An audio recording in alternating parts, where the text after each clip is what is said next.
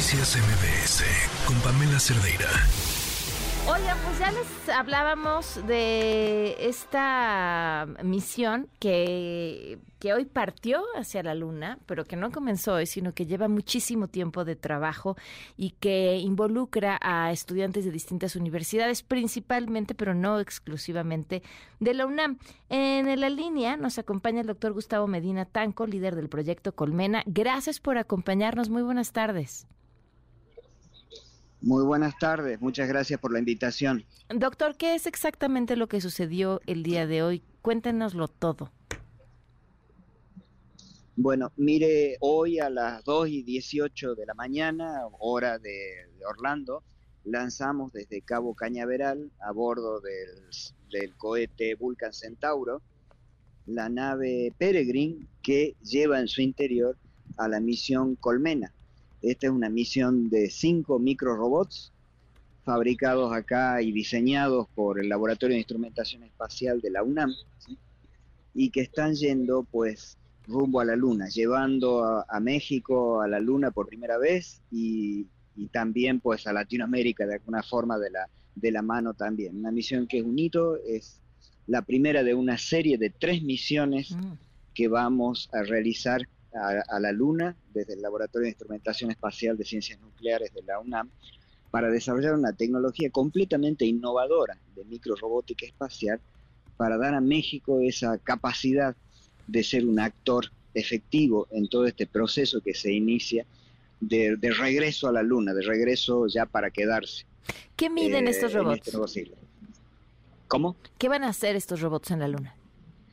Estos robotcitos van a hacer, digamos, dos tipos de cosas diferentes. Una es ingeniería, es básicamente eh, investigar y, entender los problemas que se presentan cuando se hace algo tan chiquitito para ser usado en el espacio. Son robots que cada uno tiene una masa de 56 gramos, ¿sí? Eso nunca se había hecho antes eh, para llevar al espacio. Somos los primeros de acá en México en hacer una cosa así, junto con toda esa nueva filosofía de trabajo.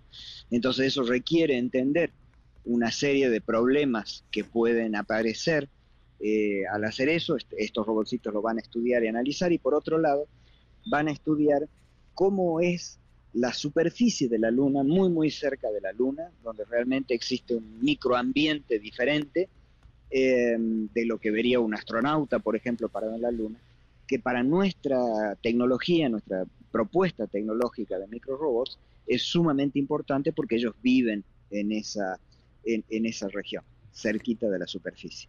¿Captan esta información y cómo la envían de regreso a la Tierra? Pues esa información, ellos, bueno, primero se comunican entre ellos, las misiones, pero también se comunican con otra parte de Colmena que se queda a bordo del lander mm. y que recibe sus señales, las procesa y esa las manda a la Tierra. Ok. Eh, ¿Cómo se financió este proyecto? ¿Y cuánto cuesta hacer un este microrobot? mira, eh, este proyecto, em, el, costo no, te lo puedo decir porque no está muy bien definido en el sentido de que hay aportaciones de diferentes lugares y también hay muchos acuerdos de no confidencialidad porque mm. eh, todo esto es hecho con empresas, ¿sí?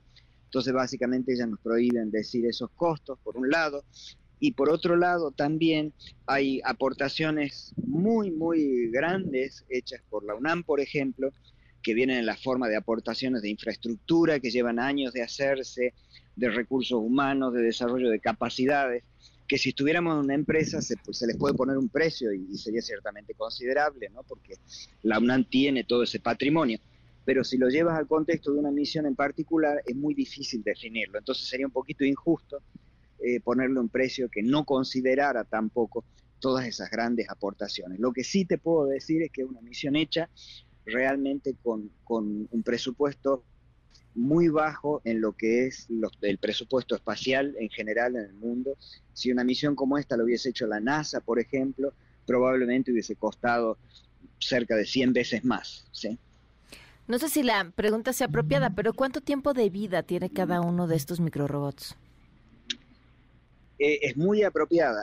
Eh, estos robotcitos van a vivir, van a trabajar, digamos, durante un día lunar, ¿sí? que son más o menos eh, unos 15 días de la Tierra. ¿sí? Cuando llegue la noche, pues se van a congelar y van a dejar de trabajar.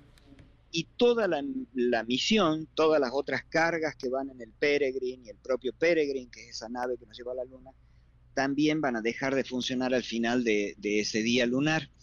Eh, eso no quiere decir que los robotcitos se mueran. Podría pasar que eh, al volver a salir el sol revivieran, pero no va a haber nadie para escucharlos. De todos modos, eso no es en absoluto un problema porque la misión de ellos se cumple al terminar ese día. De hecho, una gran, gran parte de los objetivos principales de la misión ya se han cumplido al hacer todo ese desarrollo de tecnología, eh, al validarlo con una infinidad de pruebas hechas tanto en México como en Estados Unidos para que se acepte de poner esa carga arriba del Peregrine y arriba del cohete de United Launch Alliance. Por lo tanto, una muy, muy gran parte de esos objetivos ya se han cumplido. Sí, y hay 250 jóvenes que se han formado en altísima tecnología, eh, que realmente son también uno de los objetivos y uno de los productos de Colmena. A ver, eso, eso es clave y hay que decirlo. Eh, y, además, eh, pocas veces resulta tan tangible para la gente el desarrollo de tecnología espacial está íntimamente relacionado con tecnología con la que tenemos contacto todos los días las personas. Es decir, tarde o temprano termina esta tecnología llegando a nuestras casas y haciéndonos la vida más fácil en temas de salud, en temas de, lo que usamos todos los días. Eh, ¿Hacia dónde hacia dónde puede ver que esta tecnología pueda, o lo que se aprendió con esta tecnología pueda transformarse en tecnología de uso diario? Mira, lo primero es el, valor directo de esa tecnología en cuanto a sus propios objetivos, y es que para 2030 nosotros esperamos tener eh, toda una capacidad desarrollada para que México pueda participar y pueda, por ejemplo, hacer minería en el espacio junto con otros países y y traer recursos al, al, país, recursos económicos, porque esos recursos minerales, la gran mayoría se van a usar directamente en la Luna, no acá, ¿sí? pero le va a permitir ser un actor de ese proceso. ¿sí? Eh, en vez de ser un consumidor, por ejemplo, con lo que fue la transformación de la Internet. ¿sí? Entonces, eso ya es un valor gigantesco para México. Todos esos van a producir eh, gente, recursos humanos, jóvenes ingenieros, jóvenes, jóvenes tecnólogos, que con lo que han aprendido, no solo de, tecnología en sí, sino de la forma de hacer tecnología, ¿sí? van a poder desarrollar tal vez sus propias startups mm. y empezar con productos espaciales pues completamente diferentes o impensados, que nos van a cambiar la vida a todos. ¿sí? Así como pasó con la Internet, ¿sí? nunca hubiese podido imaginar que, que un muchachito sentado en una universidad hubiese creado algo como un Facebook que te transformaba el mundo, para bien o para mal, ¿sí? o que te hayan creado una máquina de búsqueda como Google, que te acabe también produciendo servicios y productos que, que, han transformado este mundo en algo completamente diferente a lo que era. Lo que nosotros queremos es que ese proceso que va a volver a pasar ahora con el espacio, en este caso, sí cuente con jóvenes mexicanos como actores que también tengan el potencial, la capacidad de, de desarrollar esos productos transformadores en tecnología. Retomando nada más la respuesta anterior sobre mm, la minería en el espacio, ¿qué minerales son los que se esperarían poder conseguir en el espacio y qué uso tendrían en la Luna y por qué en la Luna? Mira, hay, hay, dos tipos, si quieres, de, de, emprendimiento minero que se podría hacer. En la Luna como tal, la gran mayoría de los recursos que sacarías son los mismos que sacarías en la Tierra, pero para ser usados en la Luna. ¿Por qué?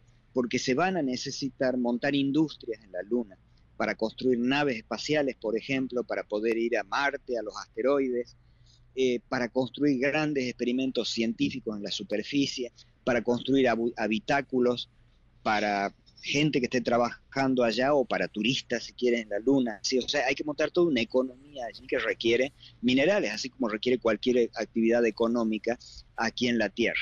Y por supuesto, es, como es tan tan caro llevar algo desde la Tierra a la Luna, la única forma de, de viabilizar esa actividad es obteniendo los recursos directamente in situ allí en la Luna. La otra es minería en asteroides, Minería en asteroides sí es una minería para la Tierra, pero ahí eh, sería restringida en general a minerales con un alto valor agregado, como por ejemplo metales preciosos, como el platino, ¿sí? o también tierras raras, que son sumamente importantes para la tecnología en la Tierra, que son muy, muy caras por, por kilogramo, ¿sí? para que valga la pena traerlas, y que en las próximas décadas van a ser muy escasas en, la Tierra y van a ser muy caras. Y entonces se van a estar traerlas de afuera. Qué interesante. Pues felicidades, felicidades por lo que le toca dentro de este proyecto, pero sobre todo por toda la esperanza que representa toda esta nueva generación de, técnicos especializados en, temas del espacio. De verdad, muchísimas gracias por tomarnos la llamada. Gracias a ustedes. Hasta luego. Gracias. Buenas tardes. Noticias MBS con Pamela Cerdeira.